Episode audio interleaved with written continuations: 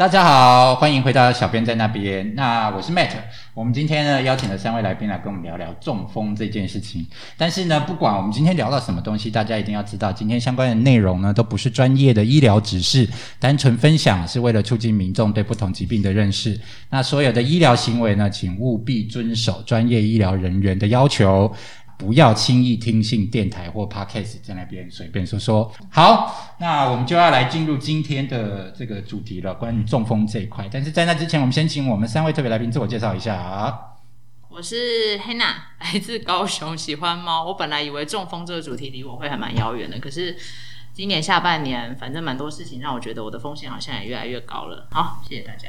你这是说自己有几度濒临中风的状态，还是是？有一些征兆出现的感觉，好像需要多注意一下。有几度脑血管要爆裂，对，真的要注意，真的要真的要注意。这件事情可能跟大家都没有离那么远哦。对，虽然 Hina 看起来才二十几岁哦。好，旁边是啊，算了没事，二十八，十八，十八。OK，Sorry，旁边是五十八的蔡先生。好，大家好，我是蔡松柏，松柏长青的松博。那那个，呃，我在外商药厂的艺名叫做 Aaron。那哦，我们也其实也没有打算要公开我们是外商药厂 啊，真的啊。那我们可以讲我们是德国的吗？越讲越多，还蛮多间的，德国还蛮多间。哦，真的啊。好好好，在一个叫英格兰的小镇呐。可以了。好，不过我们是外商药厂，所以我们来做这个健康新闻的翻译举弱，其实是比较恰当的啦。因为相较于这个一般人而言，我们算是基础打的还不错，算是知道多一点点这个更多的相关的健康知识，但也不一定是对的啦。哈，好。大家好，我是 Vanessa，我是住在新北市的嗯雷小姐。然后呢，中风这个议题，大家觉得自己还年轻，好像离得蛮远的，应该都是阿公阿妈那一辈的。不过，呃，随着时间的增长，我相信大家对这个议题的关注度应该是越来越高。那怎么样呃可以让自己远离这样子的风险？我觉得应该是大家都很想知道的。嗯，那要特别强调一下啦，就是那个这个 Vanessa 跟 Aaron 这边，你们的就读的相关科系是什么？呃，我是药学系毕业，药学系，对，然后去读药理研究所，药理研究所。嗯，Vanessa 呢？呃，我是护理系毕业，然后念公共卫生。哦，所以这个接下来这相关的这个健康知识呢，主要以他们为主。我跟黑娜两个人就是打屁啊，打屁用的，是不是？对，我就是一个现在是高风险的人，很迫切的想知道我该注意什么。好，那我们来看一下最近哦，这个中风有什么相关的新闻哦？那在联合新闻网上呢，最近有一条新闻叫“做不到这三件事，当心脑中风，快播一一九”哈。好，先从这个标题来看呢，就是脑中风跟快播一一九，所以中风是要播一一九的。中风当然要播一一九啊。哦，中风当然要拨一一九，一定要马上叫救护车。是，可是你们记不记得这个曾经在几年前啊？这个救护车曾经呃，可能新闻上有炒过，就是说大家就乱用这个救护车资源啊，就是什么事都打一一九一一零啊。那奉劝大家一定要小心啊，把这个救护车资源留给这个需要用的人。那如果我家其实就住在医院旁边，我可不可以自己去？我就不用再打一一九啦。我们还是会建议打一一九，因为第一个是你不晓得。现在发生这个状况，你要怎么处理？就算医院在旁边，哦，就自己要这样过去。万一病人在搬运的过程当中，呃，如果有什么闪失，是不是会造成更大的遗憾？这个是我们真的不晓得。那一一九的呃专业的救护人员，他们其实有一定的程序，该遇到什么状况该怎么处理？那他们我想会用最呃。最标准的方式把病人送到医院。嗯嗯，对，而且就算你在医院旁边，你也不知道你家是不是那一家是不是急救责任医院。哦，并不是每家医院哦，哎，不是每一家。所以如果你去了，就那没没有人值班，没有人能够处理你的中风，万一是中风的话，那还是得再转院，所以还是耽搁时间的。如果你第一时间叫一九的话。他们比较知道现在应该这个时间点往哪边去才是对的。那会不会是比较大一点的医院就一定会有这个中风的急救呢？呃，在台湾的话，确实啊，中大型医院几乎都是。OK，可是中大型这个定义其实也很主观嘛，对不对？对没错。就我家旁边那间医院看起来很大，两百多平这样子，对这是中大型这样子，是是，所以不要自己定义就对了。对，没错，好的，所以并不是每一家医院都有中风急救的这个系统。不是。真的哦，哦，这个是一个蛮重要的知识。我觉得光这件事情知道之后，你如果发现自己要中风了，可能就比较不会想说，哎，我自己骑摩托车、坐计程车，或者是等我儿子下对我。躺一下等他回来。对，看起来就会知道，就是说一定要透过，一定要透过这个专业的救护系统才可以了，对不对？对，没错嗯，没错。好，我这是很重要的一个提醒。我们从标题上就发现第一个需要知道的地方啊。哈好，那第一段的新闻，呃，第一段的新闻内容，我们来看一下哈。脑中风是全球人口死亡与失能的主要原因之一。我这个有近视又老花，然后电脑还有拿到当心你是眼中风啊！然后根据统计呢，台湾每年新增三万名脑中风患者，平均四十四分钟就有一人死于脑中风。所以脑中风发生一定就是死亡吗？其实不尽然啦，因为我们还是要看说，呃，病人发生中风的时候，他那个呃血块堵塞，呃，就是说脑脑血管受到堵塞的程度有多少嘛？那可能影响的脑功能，呃呃，脑部的功能到底有呃影响程度有多少？那可能愈后的状况也不一样。那也跟另外一个就是说，病人是多快可以到医院就医的这个呃有相关，所以呃。不一定所有的中风的病人都会在短期内因为呃失能呃造成死亡，但是脑中风对于病人的确会带到带给病人很大的呃影响，包括他可能在行动上、言语上，甚至呃后续对于他的生命有一些重要的影响。那还是回到你刚刚讲的，说不见得。呃，病人会立即死亡，但是很重要的是说，怎么样让病人可以很快的到医院就医。有，但这跟我平常以前小时候在看那个电视啊，嗯，不太一样哎、就是那个倒下来就呃，呃呃对，就是比如说那个儿子就跟他自己在跟别人生的女儿在一起，然后爸爸知道之后就要阻止他们在一起，可是他们两个又偷偷摸摸在一起，然后知道了之后，爸爸就呃呃呃按到这床，你这个剧情前面 太太太这很八点注档，意不知道力都在理解前面发生什么事，现在的八点档有进步吗？应该都还是同样的内容吧。应该差不多。应该差不多的。所以脑中风是真的，就是以往我们被教育的，就是马上就死掉了。部分病人是这样子。部分病人是这样。其实如果是我本人的话，我还宁可是这样，一了百了。对啊，我也跟我老公说，你有把握你就走的干脆一点。你跟你老公聊的话题好前卫没有哦。啊，因为卧病在床对于整个家庭来说的负担会是更大的啦。真的没错对啊，我你就过去了，我还有一笔理赔金。哎、我也是，我有买寿险，但是我没有买那个那种失能长照的险，我没有啊。因为失能长照险们节目好就需要这种人格啊。就算能 cover，可是其实实际上是整个家人付出的时间跟精力，那个消耗的绝对是会比金钱已经是一个负担了，消耗的时间精力会是更大的一个负担。对真的真的，其实认真想一下，就是你家里有没有办法空出一个人来照顾这个人哦？对啊，是嗯因为如果这个人空出来，其实就少了一些经济资源嘛。那我们公司其实近几年其实还有在关注另外一个话题，就是这些照顾病人的叫做照顾者。其实照顾者会衍生的这个心理的负担啊，还有生理的负担也非常非常的大，嗯因为他当他专心一意在照顾一个人的时候，他后面其实也会产生很多很多问题。所以现在其实也有一些坊间的单位在照顾这些照顾者嗯，那也就是说，这个如果中风一旦发生，然后病人卧床，其实需要有人照顾之外，那这个照顾者本身的状况也会是另外一个需要在做有一些社会介入，甚至是一些外人的帮忙的对地，方没。错，嗯，像我就有认识医生，常常会有那个病患家属问他说，哎、可不可以买这个基金给我爸喝啊？哎、可不可以可以买那个人参给我妈喝啊？那医生都说你自己喝，医生这个建议真的很好。对因为家属常常才是累倒的那一个。对，嗯嗯，真的好。那刚刚 Vanessa 特别提到快这件事情，嗯或者是说应该要及早送去哈。是这个下面的新闻就继续说了，他说台湾脑中风学会最新的这个认知调查发现啊，就是即使民众知道中风应该要赶快送到，可是三小时内到院的不到三成，嗯所以大家都在干嘛？就是不到三成呢、就是大家发生中风之后怎么了吗？还是是中风很难发现中风了吗？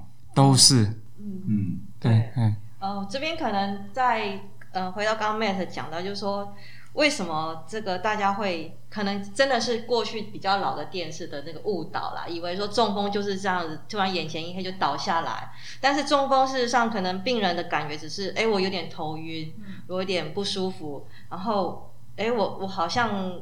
呃，手脚有点麻木，可是他们可能根本不知道这是中风，就以为说，呃，我只要休息一下，那我就是等儿子下下班了再带我去医院看，还是我等一下嗯收拾好什么行李之后，我再坐电车，还是自己骑车去医院？在这个过程当中，可能都耽误了真的急救最好的时间。嗯那我刚刚讲到的这些症状都有可能是中风的前兆，嗯所以才会说，呃，前面为什么没有办法三小时到？因为他可能根本不知道这是一个中风。嗯所以我觉得怎么让大家知道中风可能有哪些征兆，或者是你当你觉得自己不太不太对劲、不太舒服的时候，呃，有什么小的小的方法可以 test，有可能是中风，那你可能要采取后续，可能要赶快打一一九去医院。好，那我们先不要问专业的了，我们先我们这两个庶民来问一下，就是这个中风前兆，你知道有哪些呀、好像刚刚有讲一个陶公公啊，头对啊，头晕就是头晕，最近的可是症状就我生不是这样。起就头对，晕，我也是啊，所以我都很害怕。我最近的症状就是这样，我有时候一进去会议室头就晕，没错。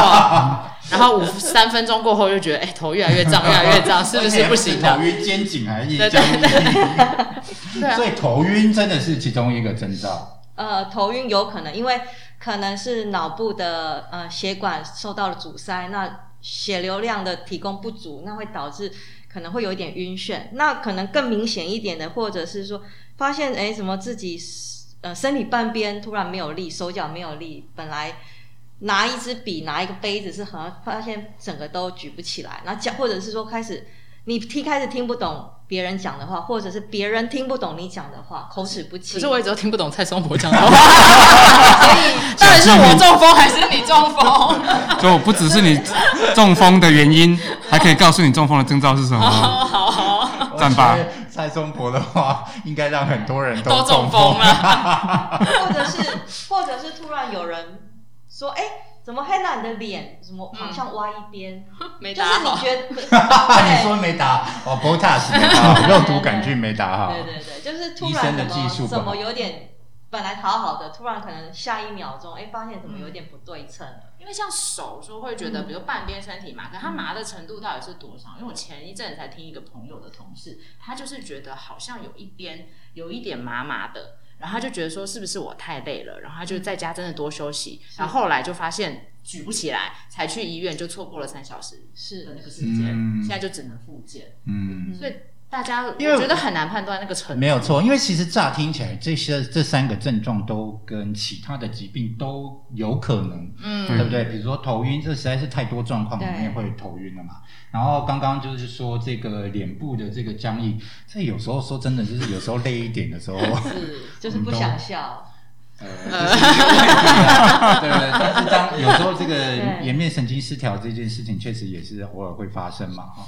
然后还有刚才说的，就是这个手的麻痹这个状况，对无力，对，无力这个状况，东西是举不住的。嗯嗯那这个这个其实都很容易跟其他的疾病放在一起。是然后所以呢，当这些事情、这些很常见的这些小症状发生的时候，你要马上的联想到中风。嗯说真的，这可能就是第一个 gap 在第一个这个要跨越的距离在这边哦。哎呦，讲完英文之后，自己还要再讲个中文啊，毕竟精你们疲听得懂对对，就是所以这个难怪只是会意识到这是中风，要赶快到医院的，其实看起来它的比例是非常非常偏低的，对不对？对，没对错，，可是这个又连到我们刚刚一一开始讲的嘛，哈，中风一旦发生是死亡或卧床，所以这个小小的疏忽，其实后面影响是蛮大的。对对，所以我想这个新闻你可以看到，它是几个医学会一起联合，嗯背后的原因在于说，我们至少应该让有高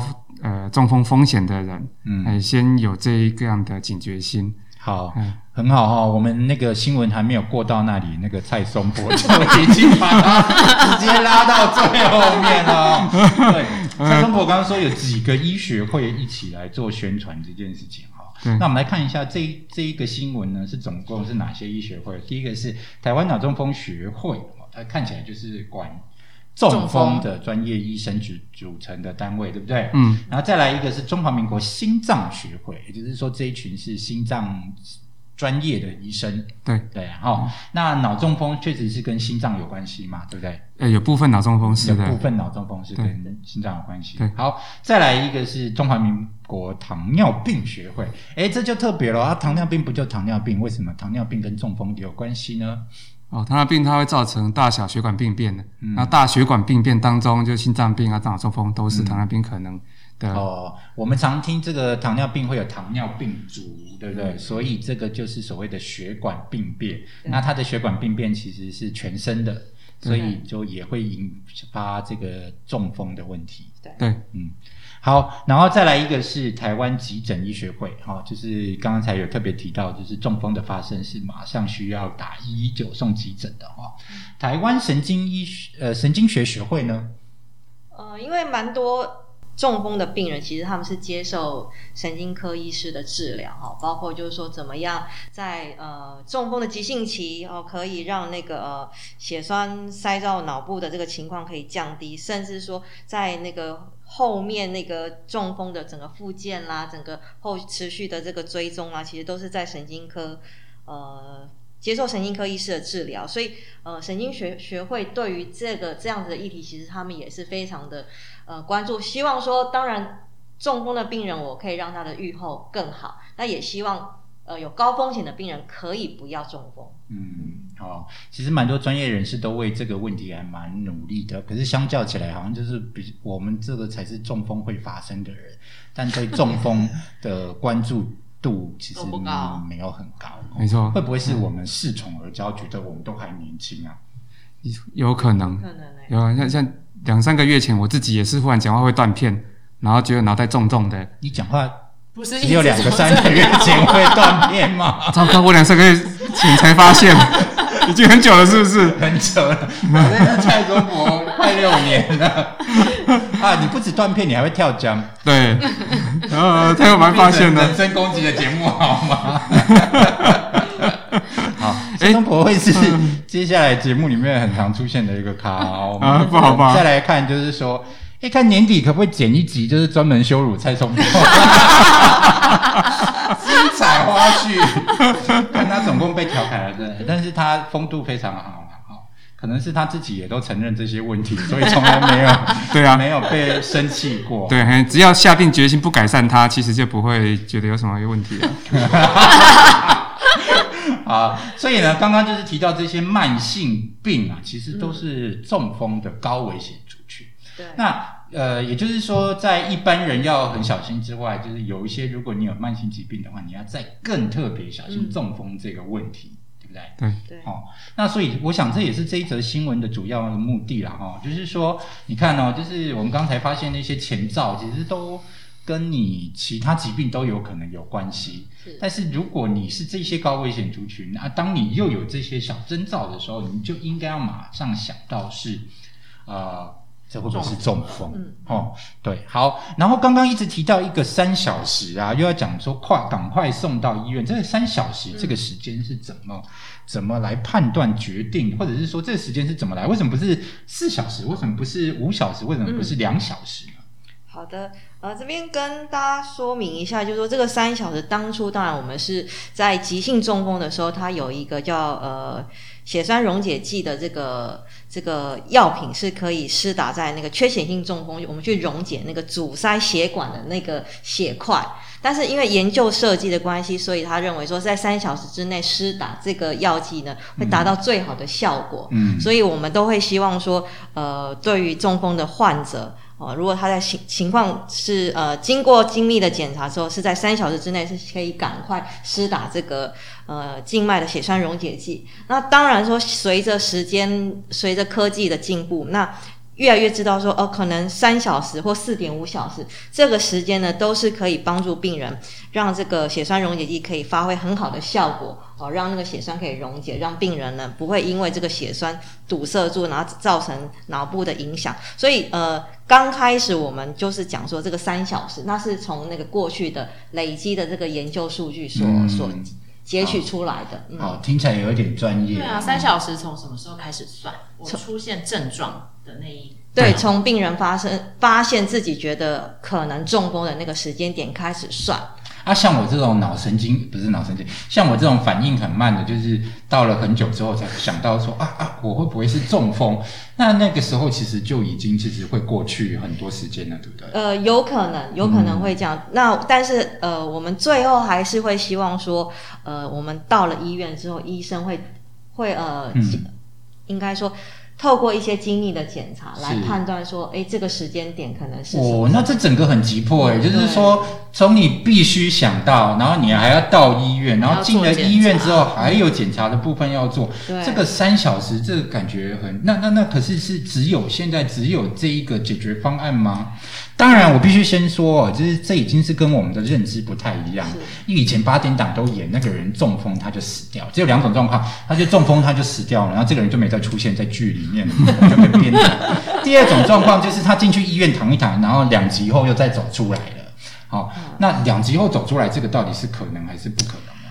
呃，先回答这个三小时这个到底到底是什么？因为嗯、当然我们我们还是希望病人可以早赶快到医院就医嘛。嗯那这个绝对是在跟时间赛跑哦，希望说可以保护病人最多的脑细胞可以保存，那这样不会影响到他后续的身体的功能。嗯，那至于说你说两天之后是不是有办法可以出院？那这个就在于说急性的这个时间点，我们到底救了多少的脑细胞不要死掉，嗯不要在那个时间让那个功能继续恶化。那如果说我们呃是不管是施打那个呃。静脉溶栓剂这个时间得宜哈，或者说后续有做其他的处置也非常。那我相信病人是有很大的机会，嗯他是可以恢复到相对来讲，就是说不要让这个病程继续恶化下去，然后、或者是说，哎，我至少没有状况没有更糟，嗯那有可能他是可以回到之前中风之前的状况，或者是说可能有稍微一点点影响。嗯那这个当然就是我们刚刚所以可能八点档没有骗我们，可能在电视上看到，可能过了几天他就是可以出来，对对对对，那就是来得及的，有是救到的，对对对对。对，哦不过走走出来也要看恢复到什么程度啦。是他可能走出来了，然后问他说你是房钱放哪？呃，那也很糟。这个是选择性失忆，你什么时候问我，我都不会跟你讲。所以呃，刚刚有讲到这个，就是说，其实我觉得这个也是刷新我们一些知识啊。原来中风进去是有药可以救的，是不是？是的。那这个药一定救得了吗？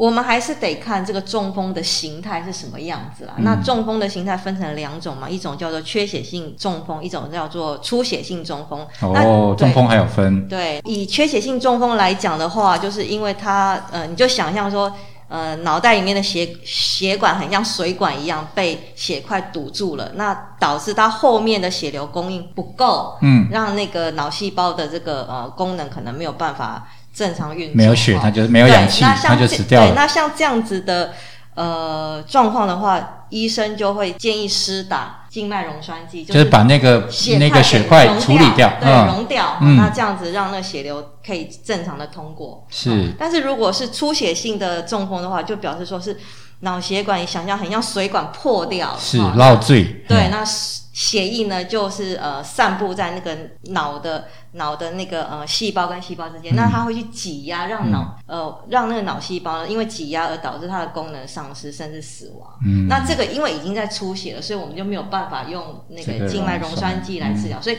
还是得看病人他中风的形态是哪一种。了解，那哪一种会发生的几率有比有时候比较多吗？嗯。有说大部分是缺血性，还是大部分是出血性呢？以目前的资料累积来看的话，大部分呃大概七成到八成大概都是呃缺血性中风比较多，那大概十到十五 percent 是出血性中风。哦，所以那个完全比较破掉，那个比较难处理的那个比较少。相对比较少，相对的比较不过我们都是呃，不管病人是哪一种，都是赶快送到医院。对，赶快送到医院才知道，来不来得及。呃，这个这个应该算是叫赌一把吧，是不是？对，嗯其实因为真的就是跟时间赛跑。是哦，好，所以其实就是因为有时候就是不一定赌得赢啦，对不对？对啊不会啦七八成的机会对，七八成是这一种可以用得上。嗯对对对，然后药物也不是百分之百会帮得上忙嘛，对不对？那呃，所以如果你有赶快到，你就有机会赌他一把。呃，如果没有赶快到，这其实就就比较就等于没有这个选择的机会，对不对？嗯，嗯，百分之百有效的药物大概只出现在武侠小说里面吧。武侠小说，武侠小说而且他的呃年代，他的年代。OK OK，他又开了一个我们跟不上的话题，呃，武侠小说对，不过这边可能再补充一下，就是说，因为呃，我们一般就是希望民众可以知道，是说当他有感觉到头晕啊，或者是手麻、脸部的脸部呃，比如说没有办法微笑啦，没有办法讲话讲不清，从这些我们其实没有办法判断到底是缺血性或者是出血性。是好，所以只要只要民众呢发现自己或者是家人或者是旁边周遭的朋友有这样子的倾向的时候，有这样的状况，而且是短期内发现的，就是赶快立即就医。好好最基本的原则啦哈。那为了帮助大家记得啊，这个联合报的报道里面也有特别提到，就是说，如果你一旦发现你做不到微笑、举手。跟说你好的任何一个动作的话，那就应该要这个赶快送医哈。那这个而且要强调的是说，这个赶快送医是打一一九了哈。我们刚才前面也讨论过，那微笑应该就是你刚才讲的，就是他脸部是不对称的，对，不对称。那为什么脸会会是一边不对称？但为什么不是两边同时垮了，或者是怎样呢？好，因为我们的脑部呢，基本上有分左脑、右脑嘛，嗯那呃，就是会各控制一边的、嗯的行为。比如说，我们讲到，比如说以手部好了，手部它可能没有办法拿举手哈，嗯。那也是会出现在一边的这样，比较少是说同时两两边都对不行两边都这样所以就是说脸部不对称，就是呃有一边的颜面神经可能因为呃血流，嗯。血呃血管被堵住，嗯。那所以它另外一边的脸可能它的那个微笑的那个动作可能没有办法像正常那一边有一样的，所以会说脸部的那个表情不对称，嗯那可能有一边的手可能举不起来。嗯，Hanna Hanna，你昨天微笑都笑半边，然后 Hanna 说：“我昨天拔智齿。” 会 不哦，会？我以为说，哦没有，我昨天打肉毒，然 后我想说不对称这件事情哎，很重不对称这件事情啊。很很容易发生呢。对啊，可是不对称可是。你如果是打了肉毒，你应该是整脸都笑不起来吧？那就是医生的问题啊。所以我就说整脸笑不出来，可能打肉毒或者心情不好，这那应该种时候不用打一一九。那应该也是肉毒过量了吧？肉毒过量，你要不要开一集？我们讨论肉毒有没有过量？这个这个我要找找看，我们有没有专业的人士来聊了啊。因为严格讲起来，其实就是说，我们也可以大可邀请非常真的是专业的医生来跟大家分享这个话题。但呃，我们后来也发现啊，就是说，呃，有时候医生一做哈，有一些病人就会就是脑袋就会很僵了。一片空白。一片空白啊、他想问什么，想聊什么，他就比较难以。那所以呢，这个透过我们这种一般闲杂人等哈、还算有一些基础知识，然后我们这样轻轻松松来聊一下，看是不是可以对这个知识有多一点点的研究。然后刚刚讲到微笑嘛哈，然后 Vanessa 也特别提到了举手，这都是单边有可能会发生的状况，对不对？对那说你好呢，就是你刚才提到那个讲话没办法讲清楚，是不是？那连你好两个字都说不出来吗？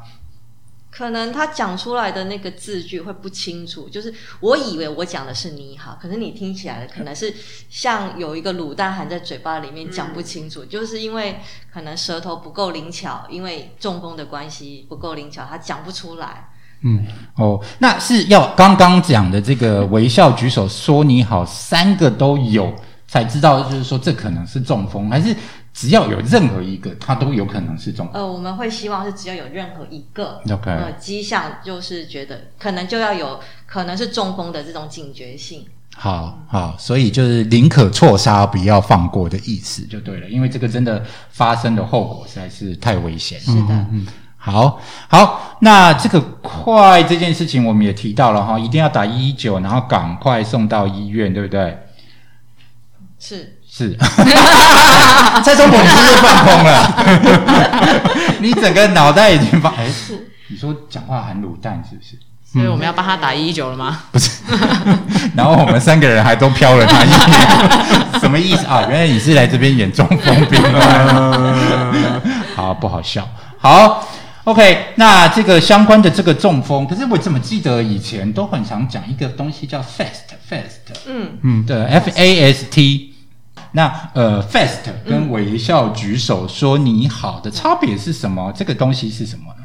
呃，fast 其实它是从国外这边引进来的，那它四个字母各代表就 fast 就是 face 是脸部，比如说脸部是不是有表情歪斜的状况？那 A 呢就是 arm 就是手，那其实我们也是把它转换成手举起来是不是有力、没有力？对，那它呃 C 的对 C 的话就 speech 就讲话不清楚，那所以 speech 对 speech，所以就是讲话不清。那其实我们为了呃让呃在台湾，那我让我们的民众更清楚这个 fast 的这个这个呃标语的话，我们就是把它转换对啦，英文字对大家而言稍微比较难一对，点。那因为 fast 对外国人来讲就是快，嗯。嗯，刚好有一个快的这个是。这个同意。是，所以就是快打一一九，快到医院的意思就对对了。对，那其实跟我们的微笑举手说你好，其实有一样的意思。嗯。那嗯。那我想台湾的同胞们应该可以很很容易记得这个这几个行呃行为，然后如果说真的有发现这样子的症状的话，应该就是赶快打一一九。嗯，好，现在聊到一半了，我们还是再再重复一下，就是说我们今天呃提到的这些相关的东西，其实都不涉及医疗指示哈，它其实纯粹就是提醒大家，如果你这个中风啊、是有征兆的，你应该要赶快发现，然后赶快发现，赶快到医院寻求专业的医疗人员来帮你。这个帮你做后面的协助哈，但刚刚这样听起来，其实后面到了医院那一端，其实好像还有蛮长的一个一个步骤要要进行，是不是？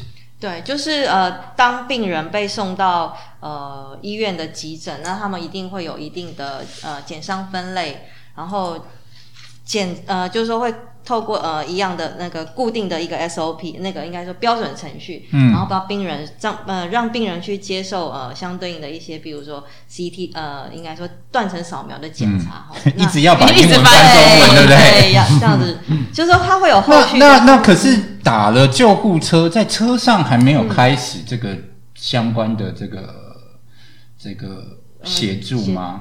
呃我们还是一定要到医院才算开始？其实，如果说有怀疑这个病患是中风的状况的话，嗯其实我们的救护人员、嗯他们会在救护车上面，其实就是会有一些标准的检测。嗯哦，那会帮这些检测呢，会帮助到当病人到达医院的时候呢，他可以很快的衔接知道这这可能是一个中风的 case。嗯，这是另外一个一定要打救护车的这个重要的对对对，地就是有一些呃比较简单，不需要额外的仪器的这种这种检查，可能可以在救护车上面就完成了。嗯那呃，我们呃接受接受过这个标准程序训练的这些急救救护员呢，其实他们都会有这样子的标准程序在救护车上面执行。嗯嗯，而且这检测完之后，不止可以帮助他呃急救加油人员知道说应该往哪些医院送之外，其实还有一些县市做得更进步，他们会事先通报即将抵达的医院，哦哎，告诉说我们这边有一个疑似中风病患。那有一些县市啊，还不是全台湾都这样子做啊。哎对，哎目前现在的这个中风的这个急救，所谓救护车的管理单位是在各县市就对了。对，哦，OK，所以各县市会出现不同调。台湾就这么小哎、呃呃对啊，嗯，OK，好，还会出现各县市的状况不一样。那有一些县市是有做到连结就对了，对，嗯，就你上了车，我发现你是中风，我就马上 call 医院就对了。对，没错。然后医院他们那边呃就会有中风的小组，就开始启动，嗯那其实可以省了非常多的时间。嗯，所以该准备的都先帮你准备好了。因为中风这件事情，我们刚刚看到那么多不同的学会在查，所以可以看判断，就是说中风这个需要呃，就是医生的科别也比较多，对不对？对不是只有所谓的这个急诊的医生而已，对不对？没错。还有哪些科别的医生是一定需要在这个救助的过程里面呢？哦，其实看每个医院的编制啦。嗯，第一个到的，若只可谈论医师的话，嗯。第一个到检做检伤分类，就是初步判断他可不可能是中风的，是急诊科的医师。是，那那个再是神经内科医师，嗯。神经外科医师，嗯，啊影像学的医师，哇。这些都可能会参与到。了解，所以这个事先通知很重要，因为后面要找这么多医生，又同时都要能够马上进来帮忙，这其实非常不容易的对一，件哎然后事情。加上还有其他医疗团队成员，嗯。哎，所以说每个医院的 SOP 要做好，嗯。然后团队成员也排班也要排队，嗯，然后，什么时候该做什么事情啊？这些有通过认证的医院就会是急救是。的呃责责任医院。是。是，通常这个认证是由台湾自己进行这个急救的认证，还是是国际上也有相关的这些认证呢？都有，都有，不是不过基本上我们台湾自己也有自己的认证系统。了解了解。可是我们说真的，平常真的不会去研究说我隔壁我家隔壁的医院有没有有没有什么被认证认证。对，哎，就交给一九吧。其实它真的也是一个生活小事，可是这一个听了这个知道这些知识的差别，其实是呃一个人的死亡或者是一个家庭必须要照顾一个卧床的病人哈，所以花一小点一点小小的时间有一个基础的概念，然后把它一直放在脑袋里面，那其实这真的也可以帮助到真在你真正需要的时候帮助到你了哈。所以你有认证，我可以在网络上查得到这间医院有没有是不是合格的。可以，其实查得到。哎，不过其实我们没办法预算，哎，没办法预算什么时候会发生什么事情啦。是啦，哎，所以就是一样，就是我下所以去说你好做不到，赶快打一打您刚才说就是打一打九，119所以救护车是一定知道哪些医院有中风急救系统，是不是？是，一定知道。对。OK，只是所以就交给专业的来就好了。对，哎只是每个县市有的是比较土法炼钢，他可能手上是一张清单，啊有的县市可能就是会很进步，它是连线，跟医院有连线的，哦差别在这边。好，那关于中风这两位这个 semi professional，就是半专业人士，有什么要再提醒的部分吗？呃，就是就是希望可以大大家可以记住那个呃，举手微笑说你好，然后发现说身边的身边的人如果有这样子的情况哦，就是说没有办法做这刚刚讲的微笑举手说你好，任一个动作呢，就要怀疑可能是脑中风，然后赶快拨打一一九。我觉得就是抢快哦，就是把呃重要事情交给专业的后续的这个医疗团队嗯来处理。嗯，然后让你的这个你的这个帮助从这个救护车的时候就开始，对这样对不对？嗯其实是非常重要。当然，就是前期你自己一定要能够发现我觉得这件事情挑战度蛮高的，要让自己平常的警觉性真的要再提高，是。就是在生气的时候要赶快注意，我现在笑不笑得出来，是不是两边都有在笑？我们等一下节目下了之后，会去研究一下他的愤怒值，我们尽量帮他排除他脑中风的原因，好不好？好好，那这个这个这个，不过说真的，会听到我们节目大概都是偏年轻的这个族群啊，因为 Podcast 这个工具，老人家也不见得会听得到嘛，哈、我们也没有本事去上电台节目随便哈拉乱哈拉这么久啊。那通常有些节目其实都是有成本的，要要花这么长的时间来讨论它，也不太容易。所以听到的每一个人其实都应该要知道。再来一个就是，我们是不是应该要来聊一下这个八点档这一件事情呢？看起来八点档对中风的认知是有非常严重的错误的，啊，对呀、感觉大家有点逃避这个问题。可能以前以前对于应该说对于中风的了解也不是那么清楚，那再加上过去的医疗的资源也没有那么多，嗯可能真的病人中风可能就真的死掉了。嗯所以剧本 always 总是这样写嘛，病人可能眼前一黑就倒下来，醒来的时候发现已经卧床不能动了，嗯哦或者是他可能直接就就是。呃，戏剧因为经费的预算，可能就把它结束生命了哈。嗯可是事实上，就是说，在我们的日常生活当中，可能你可以发现你的周遭就是有中风的这样子的。这样子的人存在，他并他并不是像剧本里面写的，可能就一下子就就死亡了。他可能造成的这个影响，对于他个人本身，或是对于家庭，其实都有很大的影响。嗯，所以这个呃，不能说那个剧本写的不对，而是说与时俱进。现在也有很多剧本，就是慢慢的加入一些比较相对比较正确的。或是比较真实的现象，在在剧本里面。其实就刚刚维莎提到的，有时我们要注意我们亲友的情况。对。所以有时候如果是比如小孩子跟阿公阿妈一起住，哎，这很多啊。现在很多是爷爷奶奶跟孙子在一起。对对对。所以那个如果骑脚踏车压到阿妈的脚没有反应的话，也不要只想到 循环不好，你知道吗？不要想到这有可能是中风的。好好，看起来原来这个问题都是差不多同样的问题。嗯，对对，都是跟中风有关系的。好啊，不过现在小孩子好像会在关于这会教到这么长远的健康卫教嘛，感觉也不太会，对不对？嗯，但是如果说给他们一个比较简单的概念，比如说一样是微笑举手说你好这样子的概念，我觉得不管是几岁的人啊，他应该都是比较容易去记住这样子的动作。那我觉得这个就已经达到，就是说我们要普及这个呃。预防中风或者早期发现中风的这个征兆的这个基本基本教育，其实就已经慢慢建立了。那我觉得重点是把最简单的事情我们做做好做满，那这个是更重要的。那刚刚呢，我们这个拉里拉扎讲了很多了哈，然后讲话大家又连珠炮也没有停。那当然是不是还有一些迷思，我们也应该要顺便整整理进去呢？因为包括呃，我记得最常听到的就是手指头放血，嗯。对不对？这个就是完全错误的方式嘛，哈！